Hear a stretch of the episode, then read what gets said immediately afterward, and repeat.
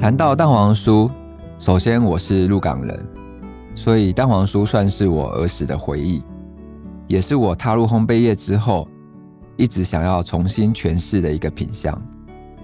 从技术到贩售过程，充满了各式各样的挑战。能够获得广大的支持，我和团队会好好珍惜这份得来不易的美好。联合开趴，独享时光。我是主持人李承宇。你抢到过年档期的陈耀迅红土蛋黄酥了吗？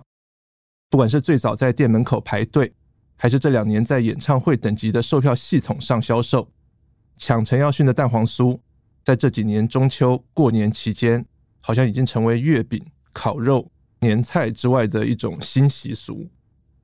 你对陈耀迅的认识不能只有蛋黄酥，他是二零一七年世界面包大赛冠军。他前一阵子也挑战骑单车一日双塔，他也做台式的炸弹面包，是让你每一口都能吃到奶酥的炸弹面包。欢迎耀训，Hello，大家好，我是陈耀训。我们就从炸弹面包开始聊起好了。好，你为什么会想要做这种新的台式面包？然后你的炸弹面包跟传统的炸弹面包有什么不一样？其实最初的一个想法是在经历过一七年的比赛这个过程之后，嗯，我觉得比赛之前让我重新去思考、去找寻，说属于台湾的面包是什么。我们到欧洲去比赛，一定是运用了台湾的很多食材去去融入在欧式面包当中。可是，呃，在这个过程当中，我们也去想到了说，诶，那以前属于属于台湾的这些台式的传统面包。为什么会在市场上可能变得渐渐的比较少见？那所以我就有了这个想法，想说，诶，如果可以让大家对于台式传统面包稍微有一点观念上的改变，因为以前大家可能会觉得台式面包一定是多油多糖等等的，跟欧式面包比起来，好像就是属于比较不健康的饮食。是，但。我觉得那是时空背景有所不同，可能早期在十几年前、二十年前啊，那个时候天然的食材它并不是这么的容易取得，哦，所以可能大家会比较容易用人造奶油哦去制作台式面包。但是现在来讲，其实，在台湾可以找到世界各国的好食材。那我觉得我想要用现在的一个食材跟烘焙技术的进步，重新去诠释这些台式面包，那也让大家知道说，其实。台式面包也可以吃得很健康，所以有的时候，这种不管是台式面包也好，还是一些老的饮食也好，其实是我们记忆中，或者是我们的一种那种乡愁也好，或者是儿时回忆也好，你把我们的这些儿时回忆变得更健康，那其实也是我自己踏入烘焙业以来的的一个。呃，应该说最初接触到的一些品相，嗯，所以其实对我来讲，它也是一种回忆。是，那只是慢慢的后面可能呃开始学习欧式面包，然后开始准备比赛，其实也没有太去注意到说，哎，其实这些台式面包在市场上好像变得不是这么常见哦。你可能想要吃一个炸弹面包，也许你要找一下，是，不是每间面包店都会有卖。或许有听众朋友会知道，耀勋一开始并不是做欧式面包，对，你一开始是做台式面包，而且是毅然决然说好，我要归零，从头开始学欧式面包。为什么那个时候你有这么大的勇气？其实是我在学习台式面包的大概第十年，嗯，嗯，那我在这十年当中，其实一直都知道说，在面包的领域，嗯，它永远有一块是我没有接触过，是我未知的。那就是呃，大家所知道的法国面包、可颂面包，嗯、因为在二十几年前的那那个年代，哦，面包店其实这些品相并不是那么的广泛，所以想要学习的管道其实是比较封闭的哦，也不像现在可能 YouTube 或者是 Google 都找得到。对对对。可是呃，他的那个想法一直埋在我心里面。那一直到在第十年刚好这个阶段哦，在台中，那我偶然的发现哦，有个日本师傅他在台中开了一间面包店。那就是我以前在日本看到的那个样子，它是一家只有卖面包的面包店，嗯、然后里面摆满了各式各样的法棍，然后可颂，然后我就觉得啊，这就是我想要学的东西。偶然看到他有在应征学徒，嗯、那其实我没有多加去思考，我就马上去应征。做了十年的面包师傅跟人家说：“哎、欸，我要应征学徒，好不好？”这样。对，那我记得当时面试我的师傅，他还跟我说：“你做面包多久了？”那我就有点不好意思的说，其实十年了。然后说，哎、欸，你以前有没有做过可颂法国面包？嗯嗯说，哦，没有，我只有在书上看过。他说，好，如果你有机会到这边来工作，那请你抛弃你过去所学到的一些观念。然后我就跟他说，好。那其实心态上的调整是非常困难的，因为因为你已经做了十年的面包，你有一些习惯，你有一些手势，它已经融入在你的肢体里面。比如说像什么？呃，比如说滚圆，嗯，哦，比如说做做面包的方式。我们今天要把一个面包搓圆，那以前我们就是用力的把它搓圆嘛，认真用力的把它搓圆。嗯嗯嗯嗯。可是在，在呃日本师傅的眼里是说，面包是活的。并不是每一种面包你都可以用相同的力道去对待它，那这跟做法国面包有点像。嗯，有时候今天啊、呃、天气比较冷，那面包它发酵的比较慢，那你给它的力道是不是就要比较强？好，让它的酵母是活力是可以有活力一点。所以那个时候意会到说，哇，原来面包的世界里其实还有很大的一块是我我所不知道的。嗯，就从来没有想过说，原来跟面包的相处，它是每天都有这样不一样的细节藏在里面。我们来回溯一下，耀旭，你一开始是为什么会进入烘焙这一行？我知道你小时候很叛逆，对不对？他其实是在高中时期，因为呃，呃比较直接的原因就是，其实我不想要继续升学。嗯，那我的父亲他觉得，如果你他当然希望我们继续升学了，嗯嗯，但是因为自己以前的个性很拗嘛，就是我决定这样，我想要这样就是这样。那父亲觉得，如果没有办法说服你继续升学，那他希望你至少去学一个一技之长。哦，那以前老人家的观念就是说，哎，你去学吃的，至少你以后饿不死，不会饿肚子。嗯，没错。对，那我当时也没有想那么多，我只想说啊。很想要离开家里，就是逃脱那种父母亲的管教，嗯、所以父亲跟我提议，那你就去南部。我说好啊，那可以可以离开家里，我很很开心，好啊，好，然后一口就答应了。但我那时候并没有特别想说我要做什么。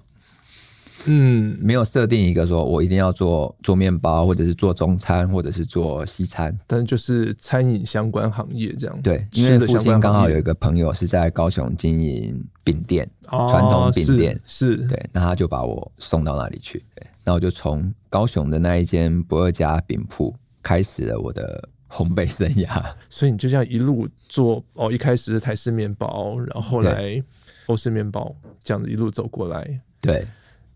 你刚刚说到你一开始没有特别锁定要做面包、做烘焙，那、嗯、为什么后面可以走那么久啊？刚进入呃这间食品工厂的时候，我是从打杂，嗯，好，比如说是清洗模具啊，或者是说呃师傅在包蛋黄酥，我就在旁边插单啊之类的。那偶然是我看到了面包铺的面包师傅在做面包，我觉得。虽然我没有做过面包，但至少我吃过，所以我觉得面包给我的那一种距离是很很近的，因为可能我每天都会吃到早餐，我也可以吃到早餐店有吐司啊等等，所以看到是面包师傅在做面包的时候，有一种亲切感，他就很很吸引着我，然后看着面包可能从。哦，搅拌制作好，这么小一颗发到这么大，很神奇。然后上面还铺了各式各样不同的馅料，葱啊、肉松啊，我就觉得哎，对这个呃面包的制作很有兴趣。也许是想吃，想吃，所以我就跟师傅说啊、哦，我可不可以去学做面包？嗯，那当时的师傅看我就是一个蛮蛮勤劳的小孩嘛，我很认真在洗东西啊，然后就让我去去尝试。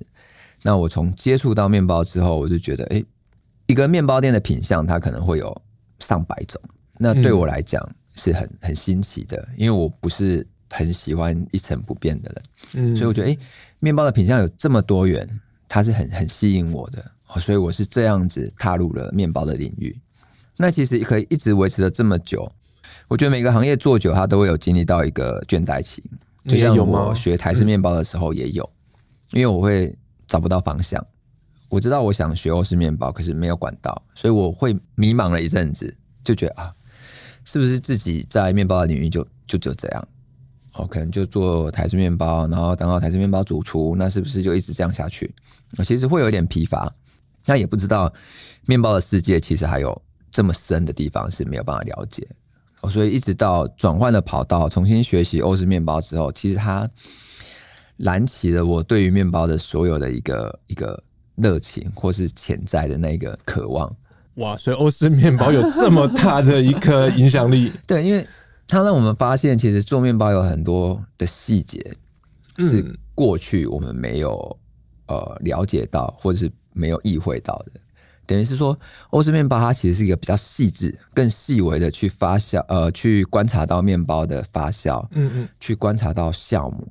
但是过去台式面包，我们比较注重的是在于馅料、嗯、口味是，然后柔软度。但是对于发酵跟酵母这一块，其实是没有那么讲究，比较没那么没有没有那么讲究的。对，所以酵母的世界它是非常深的嘛。是是是，接触到欧式面包之后，接触到酵母就哇。对于面包的热情，其实又又更加的燃起了那个很多的想要探索的渴望，然后就一直延续下来。所以你现在还在探索吗？对，还没探索完，还没有到另外一个倦怠期。没有没有，因为我觉得了解到酵母是活的这件事情之后，你就会发现面包也是活的。那它其实是没有一个终点，就像气温一样，每天的气温都不同，那当然每天的项目的活力都不同。对，所以它其实每天都有一个新的挑战。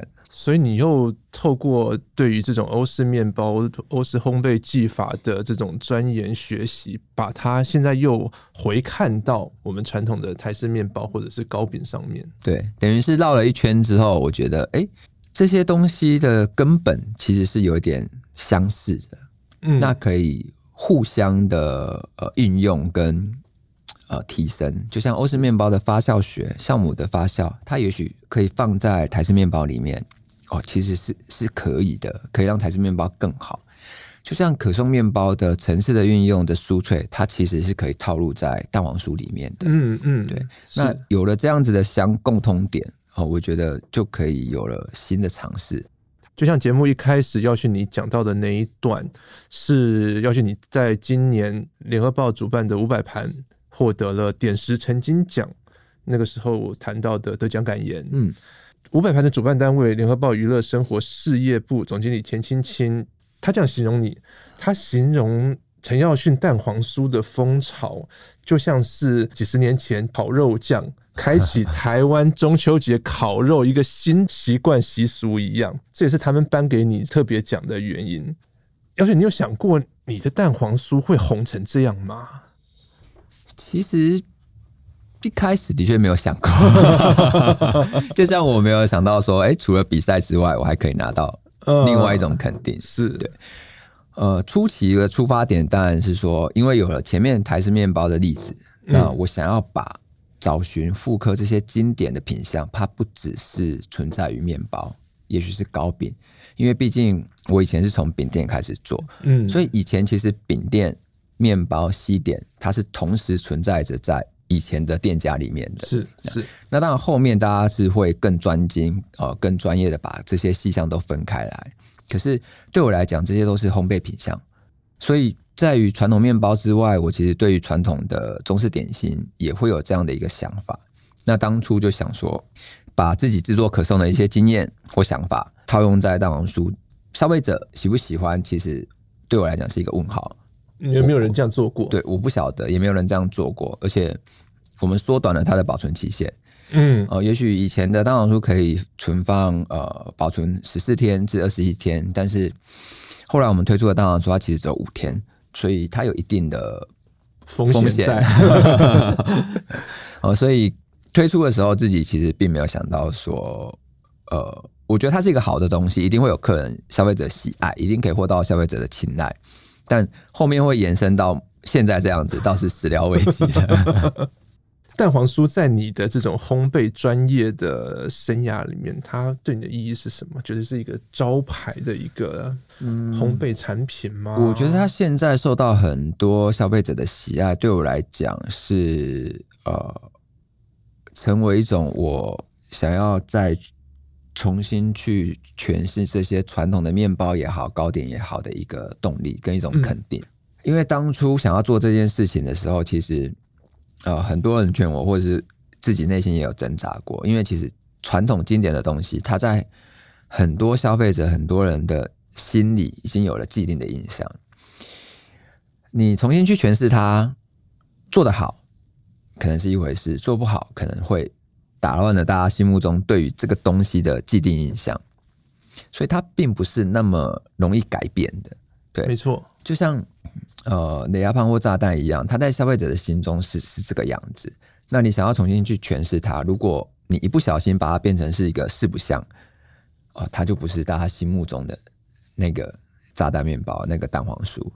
所以它的界限在哪里？你会有一把尺吗？怎么样算是微调到它有新意，但是又不会在大家心目中好像觉得说，哎、嗯，你太越界，你太超过，这个根本不是我心目中的那个东西。其实我会先去解析这个呃经典的东西，它的根本。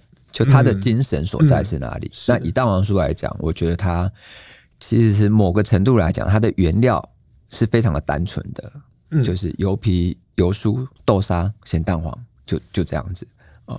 所以保留了这四个元素之外，我们可以去做精进。譬如说豆沙，我们可以去做减糖，可以去强调它的奶油风味。蛋黄它是一个农产品，但是因为蛋黄酥，让我对于农产品这一块 有了更深的一些认知。哎，这怎么说？这以前没听过你聊过。因为以前我们做蛋黄酥说啊，至少知道说，我就用红土咸鸭蛋，对啊，它是有风土的味道，它、嗯、它其实有一种呃很天然的香气会存在于这个里面。嗯，那就这样子嘛，我们就决选哦，我用红土咸鸭蛋来做蛋黄酥。嗯、对，可是接触到蛋黄酥之后。我们虽然它一开始受到消费者的喜爱，可是每一年每一年我都想着它有什么可以更好的地方，嗯，或是可有什么地方是可以再去做修正。油皮油酥豆沙，它其实在我的专业领域里面是对。那农产品咸鸭蛋，它并不在我的专业领域里面，因为我不会养鸭，我不会腌制哦，所以我就会想要去探索那一块。哦，那我就开始去拜访蛋商，从蛋如何取得，从腌制，从天数。从为什么同样的鸭蛋，同样的天数会产生不同的结果，然后慢慢的去理解到这一块，说啊，农产品它其实真的有着很多不可控的因素，就像每一颗鸭子下出来的蛋，蛋壳的厚薄度不一样，蛋壳的厚薄度不一样，它就会导致于说你在一样的盐分、一样的红土、一样的天数，你可能不会得到一样的结果。嗯，因为蛋壳厚，盐分进去会比较慢。是蛋壳薄，盐分进去会比较快。鸭蛋的话，它会随着腌制的时间越久，它会越咸嘛。但是越咸，它就会越干。所以这个中间的天数的拿捏，它其实就变得非常的重要。嗯，你腌不够，没有香气，不够咸，就会显得你的豆沙非常的甜。所以是在鸭蛋的咸跟豆沙的甜之间，它其实要有一个平衡。嗯，对，不是说你你豆沙一定就是这样子的甜度，就这样子。所以其实像我们后来，我自己会去微调属于我的夏天的中秋节的豆沙的甜度，跟冬天新年档期豆沙的甜度，因为在气候的不同下，大家对于甜度的感受是不一样的。所以我们吃到的中秋节的蛋黄酥，跟过年吃到的蛋黄酥甜度是不一样的，甜度是不一样的。它的糖度可能是一样的，嗯，但它的甜度会不一样。嗯，夏天会稍微把它降低一点点，比较清爽一点。对，那冬天天气冷，大家对于甜度的接受度其实会比较高。嗯，我会稍微把它提升了大概一度左右。哦，但是这种细微的地方我们没有特别说啦，但是我觉得这是我们可以为消费者而设想到的地方。这个真的是非常细腻的在看待蛋黄酥的这个东西。对，因为我会假设去客人品尝到这个蛋黄酥的时间点，以往它在中秋嘛，那当我们决定说新年也贩售的时候，其实气候的落差非常的大，那这包含它整个前置的作业都有所不同。鸭蛋的腌制也会不同，因为气候会影响到，是，所以它等于整个流程都要去做一些微调。所以这几年的蛋黄酥，你有做什么样的微调或改变吗？最主要是在细节的部分，比如说刚刚提到的甜度，是、嗯嗯、那再来就是鸭蛋的腌制期，冬天我们会比夏天再来更长一点哦，因为气温低，其实腌制的速度会比较慢，慢对，然后油皮酥。啊的一些运用，就是奶油的成分。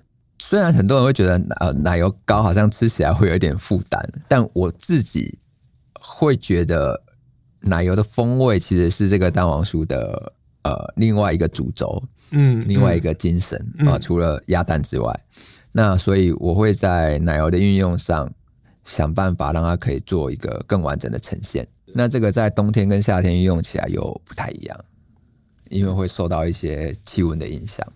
同时都能买到中秋节跟过年期间 陈耀训蛋黄酥的听众朋友就可以比较一下。如果你有买到两者的话，耀训，你会担心说你太跟蛋黄酥绑在一起了，让你的其他作品被大家忽略吗？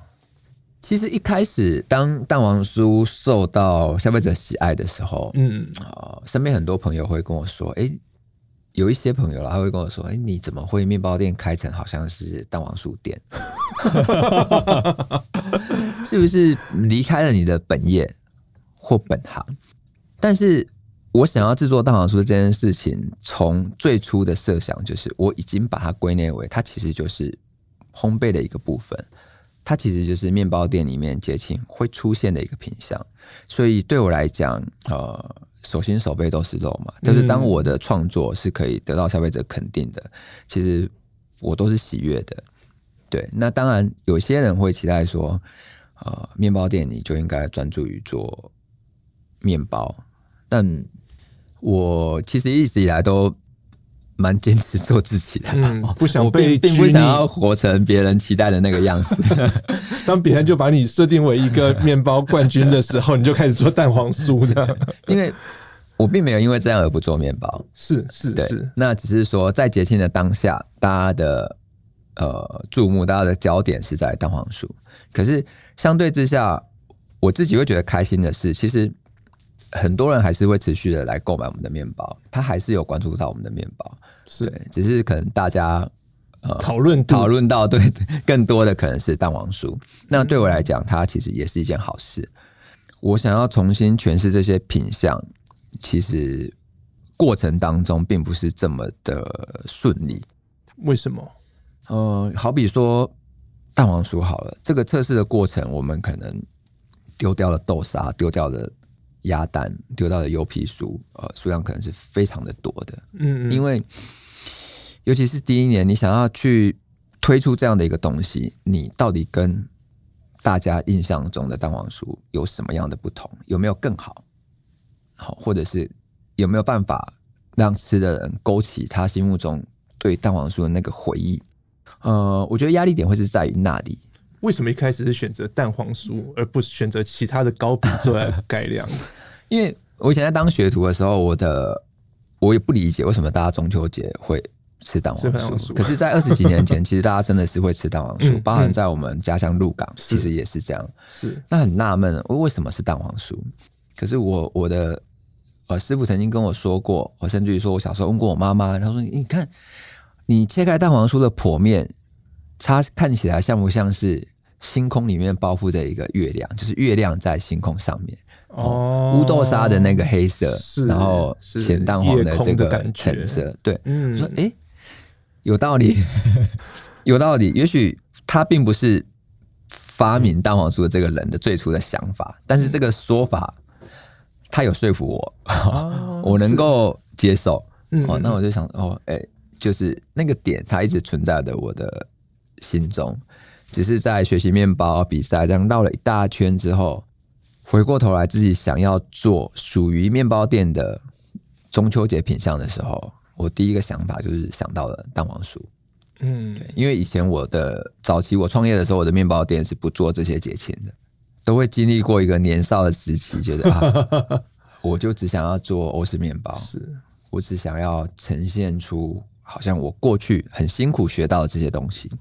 可是忽略了消费者，他想要的其实不是这种距离，而是一个更贴近生活的日常。嗯，对。那这也是后面影响我很深的，就是为什么 Yoshi Bakery 他要用台式面包来去做一个开端。对，因为我想要拉近跟消费者之间的距离，让面包成为是一种日常。节庆里面，我相信很多人一定都认识蛋黄酥，一定都吃过。就算他不是那么喜欢，但他的成长的过程当中，他一定吃过。所以我想要用这个品相，就觉得是勾起消费者对于中秋节吃蛋黄酥这件事情的一个回忆。耀勋，那你每天的日常是什么？工作的日常是什么？很好奇，我们都知道你在中秋节过年前一定很忙，但你平常呢？其实面包师傅的日常蛮简单的，比如我们早上进到这个内场当中，嗯、当然是开启了一整天的一个一个战斗。我会把前半场它称之于为是战斗、嗯，不是只有中秋节前才是战斗，平常就在战斗。对，因为当我们开始制作面包的那一刻开始，其实我们是在跟时间赛跑。因为酵母就开始动，嗯，面包就开始发酵了，所以你的每一个流程都必须要非常的准确。对，因为当你的发酵时间到，你就必须要去做成型，要去做分割，要去做烤焙，每一个时间点该做什么事情，它是必须要非常精准的。所以在我们面包店的日常，其实，在中午前开店前准备出炉的这段时间，其实大家是非常的紧绷跟高压的，嗯嗯、因为因为你错失了每一个环节。你后面的每个环节，你就都会有所延误。哇，这真的很紧绷哎。对，所以在早晨我们进入，我们大概六点多进入到工厂，到中午前出炉完。其实团队的默契已经建立在大家可能不需要用言语，彼此之间各自奋斗着自己的 一个眼神，你就知道我在干嘛。对对对。然后等到哎中午啊出炉完了，大家松一口气了，吃饭的时候大家才会聊上几句。嗯。对或者是针对今天这个品相，哎，你刚刚这边可以再怎么样，或是可以再怎么样去做修正？我觉得餐饮业都是这样子，就是它的压力点都非常的高，嗯，那紧凑的时间点不一样，对，像餐厅也许是客人点餐那个餐期到了，才是全部集中，那相对的面包是在营业前是要赶着出炉，好，因为我们希望客人营业开始他进来。店铺里面其实是有很多的选项可以去做一个选择的，嗯、是，嗯，所以耀勋，你的团队里面有多少位伙伴？我们目前整间店加起来大概有十八位的伙伴，嗯、就是内场加外场。就平常做面包，然后中秋过年前赶工蛋黄酥，对，就早上做面包，下午做蛋黄酥。这也是为什么我们没有办法，那个每个人都想买都可以买到陈耀轩蛋黄酥的原因。因为我觉得蛋黄酥它另外一个很很吸引我的地方，就是它其实到现在是没有办法被机器所取代，它是手工制品，它没有办法像呃凤梨酥那样，也许可以全自动的生产线去走。对，是说它本质很难这么做，还是说我们会坚持用手工的方式来处理它？呃，我觉得它的本质上就会有点难度，因为它其实跟面包有点相似，嗯、它虽然没有酵母，但是它呃是有。筋度的东西是有面筋的东西、嗯嗯、哦，所以油皮酥它因为存在的面筋，就会很像我们在做面包一样，你必须要去因应它的精度，它的力道强，那也许我们的手的力道就要变柔哦，那它的力道弱，我们手的力道也许就要强，可是这个是机器没有办法去感应到的，所以这是呃手做制品的一个吸引人的地方，就是你必须要用手去去感受。你今天的呃油皮的状态是怎么样？那跟豆沙的软硬度是怎么样？然后再去做一个结合。所以这不是饥饿行销，它是一个这种很手工、很工艺的这样的一个食品。对，因为其实当它如果可以被量化，呃，或者是说我选择用机器把它无限的量化，嗯，我想它也许就不是消费者所期待的那个样子。这也是你的坚持，对，你也是不顾大家的眼光的坚持。虽然我们就真的很努力在做。要是，你会想到你下一个如果有下一个食品传统的食品糕点或什么，你会想要再去尝试的做一些创新吗？嗯，其实我一直都有在探索，一直都有在测试。嗯，对。那当然，有时候他没有问世，是因为我觉得还没有找到一个呃我自己喜欢的方式去诠释它。就像中式糕点，它其实有有存在着很多的东西嘛，对，比如说酥饼啊，嗯，然后像以我们家乡鹿港来讲，它其实就有非常多呃，萝卜丝、呃，萝卜酥、芋头酥等等的，对。但是这些东西，我觉得现阶段的诠释是很好的，我的诠释并不一定能够超越他们，我就不会去做这件事情。但我会持续的去做测试跟找寻那个可能性。你怎么去诠释或定义传统糕饼现在的状态，跟你能让它更好的状态？比如说蛋黄酥。你现在这样的处理的手法，你就会觉得说，好，这个可能比传统的要来得好，嗯，或者是来的被大家喜欢。我觉得蛋黄酥当初我们设定的时候，我其实是保持着一种是它是不一样的呈现方式。嗯，我认为传统有传统的好，是传统它强调的是口感的一致性，所以它的饼皮也许没有那么酥脆。但它的饼皮跟豆沙跟蛋黄，也许它的一致性是一样的，嗯，就都是柔软的，是，然后吃的是香气，是。哦，那这个诠释方式它也没有不好，只是我在这个当中，我想到了说，如果我可以用我做酥皮类的手法，让蛋黄酥的外皮其实是有一点不同的层次感存在，然后可以把豆沙降低甜度等等，那它可以跟传统的诠释诠释的方式有所区隔哦，那是不是可以给消费者一种不同的体验？因为如果我们只是单纯的把食材做提升，而没有改变制程，其实我觉得能改变的东西有限。就像炸弹面包，如果我们单纯的只是把奶油换成天然奶油，而没有去改变它包馅的手法，呃，其实消费者的感受是有限的。炸弹面包你怎么保鲜？炸弹面包哦，我们回到刚刚的炸弹面包。炸弹面包，我们以前相信大家如果早期有有吃过炸弹面包，你会发现，哎、欸，它的可能就是一个呃一坨奶酥馅在中间。对，那你头尾可能吃不到奶酥馅，但是你吃到中间，你又有时候会觉得奶酥馅可能过多，嗯，有点甜腻。所以后来我们诠释的方式是把它用擀卷的方式。哦，我认为它跟酥皮类的方式就有点像。哦，可颂来讲，我们是一层面团，一层奶油。那炸弹面包就是一层面团，一层奶酥馅。那这样你每一口都吃得到奶酥，而且它不是很集中在某个区域。呃，入口之后的甜腻感跟风味它是平衡的。那相对的蛋黄酥，我们想要做到的也是这件事情。刚刚有聊到这种传统的台式面包，好像现在越来越少了。嗯，不禁让我想到刚刚聊到的，也是聊到的传统的糕饼。尤其你是鹿港人，很多这个一定从小就是吃这些这些我们汉饼的糕饼，一路从小吃到大。你会担心这种传统的糕饼越来越式微吗？我觉得有些品相会，哪些？应该说我我举例以我们鹿港来讲，有些品相它可能不会不见的，譬如说凤眼糕啊等等，大家可能比较少听到，可是去鹿港的人他一定会买当地的特产，对，有它的故事存在。哦，就是以前吃凤眼糕可能要很很优雅，因为你太过于粗暴，可能你夹起来就散了。散了。嗯，对，它是有有故事的。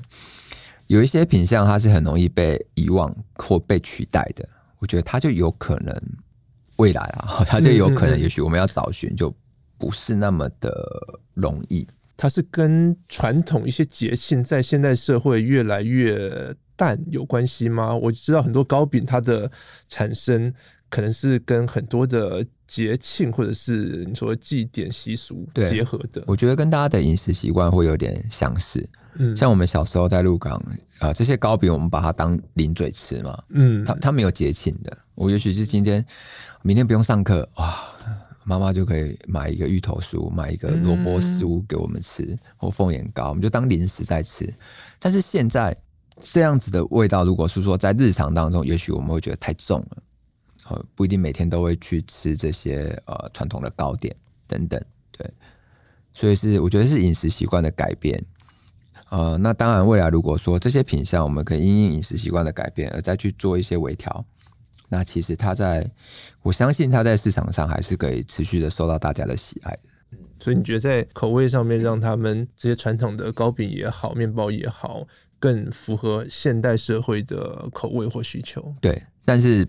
并不是说要把它创新到不是它原本的样子，这你怎么拿捏？我觉得像以我做蛋黄酥来讲，我觉得并不是创新它，而是重新的去诠释它，因为我没有改变它最原始的构造。蛋黄、豆沙、都有这样子。对，那它的豆沙也不是什么奇奇怪怪的口味，它就是原本的五豆沙。嗯、懂。那如果说是创新，也许是它豆沙可能是抹茶口味，可能是什么口味？嗯嗯嗯对。但是妇科这些东西是保有它既有的精神，但是在每一个步骤里面去做提升，油皮酥的提升，豆沙的提升，咸蛋黄的提升，对，然后再把它整合起来，它其实就会有不同的样貌去做呈现。所以这是你创新的原则。对，刚刚我们聊到了你在做这个蛋黄酥的过程里面，你对一些呃食材的研究更深更透彻了。呃，无论是在比赛，或者是你在日常面包的这样的制作里面，你也用了很多的一些台湾的食材，对不对？以前用过什么马告啊、凤梨呀、啊、金桔啊、草莓，嗯，然后呢，万丹红豆等等。你怎么看在地食材这件事？它是现在很流行的一个口号，大家都要喊，嗯、但是你怎么真正是落实在你的作品里面？其实我一开始做这些东西的时候，并不是说很去追求说呃，全部都用在地食材，嗯，哦，或者是想要做用在地食材来做什么事情？对，他最初的一个启发点是因为要准备比赛，嗯，我们要找寻属于台湾的味道。因为这个契机，他带着我走出了厨房。哦，因为其实面包师傅的行业，我觉得相对的是比较封闭的。哦，因为我们的时间比较早，那都是在内场里面。下班了哦，也许你经历了一整一整天这么长的时间，也很累了。那你的做面包的食材其实也不需要特别去找寻。以前来讲，有面粉就有面粉，那你要用葡萄干，要用核桃等等，这些都是进口的居多嘛。嗯、所以不会像说是餐厅的主厨，我一定要去产地找寻要我要用的蔬菜，我要用的肉制品。其实面包师傅相对来讲，它是比较封闭的。但是因为比赛的动机。它的项目里面其实就有一个项目是说要做国家特色的面包，嗯，哦，那这个就开启了我们那个想法。国家特色的面包，那属于台湾特色的面包是什么？在欧洲比赛，我们必须得做欧式面包，是我没办法拿炸弹面包去比赛。所以台湾的强项就是我们运用了我们很多的农产品，嗯，去把它加入在欧式面包里面，是那。把它塑造为所打造成是属于我们台湾的味道，那这个契机开启了我们去不同的，开启了我自己去不同的产地去去接触这些食材，找寻到这些食材之后，我们发现哦，原来台湾有这么多这么棒的农产品，或者是说有一些是我们以前从来没听过的。好像我一四年比赛的时候，我接触到马膏，我觉得哇。这到底是什么东西？嗯，哦，会会还是很少人用，对，很少人用，然后味道这么这么的强烈哦。可是因为它有它自己的辨识度非常的高，所以那个时候我们才会想说要用它来去融入在面包里面。那就会因为这样的契机，你会去请教部落的朋友，哎，你们到底平常怎么怎么吃马告，怎么看待这些东西？那我觉得因为这样的契机，我们接触到很多。平常比较不容易接触到的农产品，那也认识到了很多台湾的农产品加工的这这一块，其实是非常的强的。对，就像我们一七年拿着草莓干去比赛，大家没有想到，草莓可能很多国家都有哦，像美国、日本，也许他们也觉得他们的草莓比我们好吃哦。那台湾的草莓的强项，我觉得就是在农产品加工。大家都有新鲜的草莓，可是他们可能没有像有台湾这样的半干式的草莓干。所以这个是我们一七年啊、呃，其实国家特色面包获得评审青睐的一个很大的原因。哦，就台湾的农产品加工帮了我们一个很大的忙。嗯，是是，这个这个技术是在世界国际上其实是领先的。嗯嗯。回过头来，在以日常的面包店的商品里面，其实我比较在意的是，想要做的一件事情是地产地制地销嘛。就是台湾产的东西，我在台湾制作，然后在我店铺里面去做贩售。是，那它是不是在地的食材？我觉得会取决于说它的品质跟平衡。这怎么讲？好比说，呃，地瓜好了，哦，台湾有很棒的地瓜。我今天想要创作的时候，并不会抱持着说我可能百分之一百一定都要用这样的东西。有时候互相的搭配，它也是会有互相提升的效果。嗯，比如台湾的金山地瓜，也许我搭配冲绳的紫地瓜，那它也会有不同的火花。是对，是，所以很多事情是呃，并不是想着说为了做而做。嗯，对。如果说哎，我就是想要用在地食材，它变成是一种口号的时候，你会你会有一个框架，就是你所有的东西啊，我一定要找到台湾的什么样什么样的东西去做互相的搭配，反而是一种限制。对。可是，在面包的领域，我觉得其实是比较自由的。嗯，就好比说，你很多草莓干我们会去搭配核桃，那核桃也不是台湾的啊。对，但是有这种坚持，我觉得是比较没有必要的啦。嗯，互相搭配，其实就会有互相相互的提升的效果存在。刚才一路聊下来，就觉得现在无论是烘焙面包师傅，或者是餐厅里面的主厨，比二十年前这个行业要累很多，忙很多。呃，以前我就我不相信这个，比如说二十年前大家会这么勤的去跑产地找食材，然后或者是说现在可能大家都要做很多本身工作、专业工作以外的事。呃，尤其是比较有名了，然后在市场上大家都知道了哦，你要做一些联名商品，你要跟主厨的话，可能做四手餐会，然后你必须面对媒体，你必须面对反应很热烈的市场，这些对你来说会是压力或困扰吗？嗯，我觉得困扰倒不至于，对，嗯，但我一直觉得压力，它其实是我。创作的一个动力啊，不会觉得是困扰。当大家在粉丝团上面抱怨我没抢到，就是又塞车又宕机，嗯、发号码牌为什么没有发到我的时候，大家不要有那种不理性的发言，我觉得都都可以接受。那、嗯、呃，我们也可以理解哦。譬如说你，你你今天呃，可能期待了很久，然后。上网去买没有买到，嗯，好，那你的失落感是一定是是是会有的，是。那甚至于说，呃，很多人会觉得啊，我可能就买不到，网络上就很多人在卖啊，等等。嗯，我觉得这也是一个另外一个对对，所以我们都会呼吁大家嘛，哦，因为其实大家最常提到就是黄牛嘛，对。但是我觉得黄牛的存在是，它是因为市场有那个供需。大家要杜绝黄牛，最根本的就是你不要买黄牛。但我就是在正常管道买不到啊。对，那这当然也会回过头来说，因为它这个品相牵扯得到一个是手工嘛，一个是农产品，是那这个都是不可控的。是农产品，呃，鸭蛋的腌制期限就是这么长，它也不是说可以无限的量化。对，你也不能叫鸭子说你每天多 多生一些蛋，对，那你也不能说哦，红土它的腌制就大自然的那个风土，它就必须要二十五天、三十天，你也不可能把它浓缩到一十天，你就要把它拿出来用。当然可以，可是它就不是你想要的样子，它就不是那个味道。是，是对。我们今天想要呈现给消费者的是，我并不是只想要让你买得到东西，我想要你买到的是。好的东西是我们想要说的产品，我们想要说的作品。时间的坚持它是没有办法避免的，嗯，对，很多东西它是快所呈现不出来的，就就像像我的发酵一样，它需要时间去沉淀，然后去去熟成，哦，所以这个部分就是我们尽力。很多消费者他也很很有趣啊，他说就。开一个蛋黄酥专卖店，直接开专卖店。你一年三百六十五天都供应，就没有这个问题啦。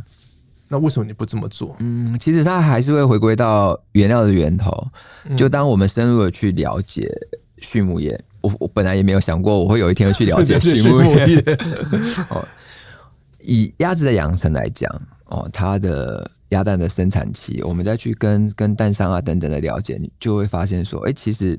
现在的畜牧业愿意投入人力去去养殖的其实不多，嗯，那尤其是鸭跟鸡之间，养鸭的人又相对的比养鸡来的少，是，然后那因为它会牵扯到经济效应，跟这只鸭子，呃，每只鸭子它可能生了一年的蛋，那这只鸭子剩余的价值，它可能没有鸡来的多，是。哦，所以它其实原流呃源头的原料端，它其实就会有点吃紧。那你需要时间让它去做替换，嗯，对，就像我们现在在跟我们的蛋商讨论是说，哎、欸，他现在要去养的是我们明年中秋要用的蛋的鸭子，哦，对，是。我们去了解之后才发现，我们的蛋商很乐意跟我们分享，说，哎、欸，其实一只鸭子它的生蛋期间如果是一年，那它前半年它的鸭蛋可能会拿去做皮蛋，它的后半年可能会拿来做咸鸭蛋。嗯，嗯，但是超过一年，它当然还能生，可是它的蛋壳就会越生越薄，那就不适合。因为当它红土盐鸭蛋，如果它今天腌制了数千颗，如果有一颗破掉，那它这一批就没有用，因为你会交叉感染，哦、是，你会产生一些菌啊不好的东西。对，所以在这个过程当中。整个生态链它其实会不太一样哦。我们深入的去了解，会发现蛋商他们在平常的期间，并不会把咸鸭蛋腌的这么够，因为它主要的贩售范围可能是餐厅，可能是传统市场、嗯、哦，可能是清粥小菜的早餐店，不特别为了蛋黄酥而去腌它。嗯、那端午它可能有端午的市场，那你要它一年三百六十五天都腌制的是蛋黄酥的这种这种蛋，一个它其实从原原料端的源头就会有一些困难。或许可以做，但是品质并不是会这么的稳定，所以我们才会保有。哎，至少我们可以控制的是夏天的中秋、冬天的过年。那这个气候我们已经抓到了，如何去把它的品质控制在一个稳定的系数当中，所以就会维持着做这两档。对，就是听完之后觉得哇，鸭子好辛苦。所以就代表说，我们蛋黄酥的市场还没有办法足以促使我们鸭农多养一些鸭，多供应一点。我觉得有的时候市场的供需它是集中的，譬如说在中秋的期间，市场需要很多的蛋黄，是，是，但它有时候反而会促使说，假设说有一些鸭农他去打了催生剂，或者是说他想要短时间之内让这个鸭子它产生了很多的蛋，他想要很快速的。把这颗鸭蛋变成咸鸭蛋，有的时候这样的的市场，这样的契机，或许反而会把品质整个打乱掉，也不一定。因为当你想要很快速的做这件事情，不见得是一件好事。所以，像我们的方式，当然就是提早去做一个布局，去做一个养殖，呃，去做一个腌制，让它是可以有时间慢慢的去去沉淀，然后慢慢的去腌制。那甚至于让鸭子从现在就可以快乐的生长到明年的中秋，这是很奇妙的地方。因为我们的蛋商就会问我说：“哎，师傅，请问一下，那你明年中秋大概会用多少的鸭蛋？”嗯，我就说：“我我我需要现在就告诉你吗？” 他说：“哦，因为我们要先去安排鸭子的子。”可是，比如说，如果现在你跟鸭农多下了一些订单，那明年中秋的蛋黄酥就可以多产一点吗？可是他会回过头来，其实是人力的需求。就当我们手工去制作的时候，我们一天的产量其实是有限的。当然，我们还是希望说是种植不重量啊。如今台湾节庆的应景食品，陈耀迅跟蛋黄酥。几乎已经画上了等号。在品尝无论蛋黄酥还是炸弹面包之余，了解一位烘焙职人如何努力、如何创新，以及如何对传统在思考，可以让我们吃得更有滋有味。今天谢谢陈耀迅来跟我们聊蛋黄酥之外的点点滴滴，也谢谢听众朋友陪我们到最后。谢谢耀迅，谢谢大家，谢谢陈明哥。上网搜寻 vip 打 udn 点 com 到联合报数位版。看更多精彩的报道。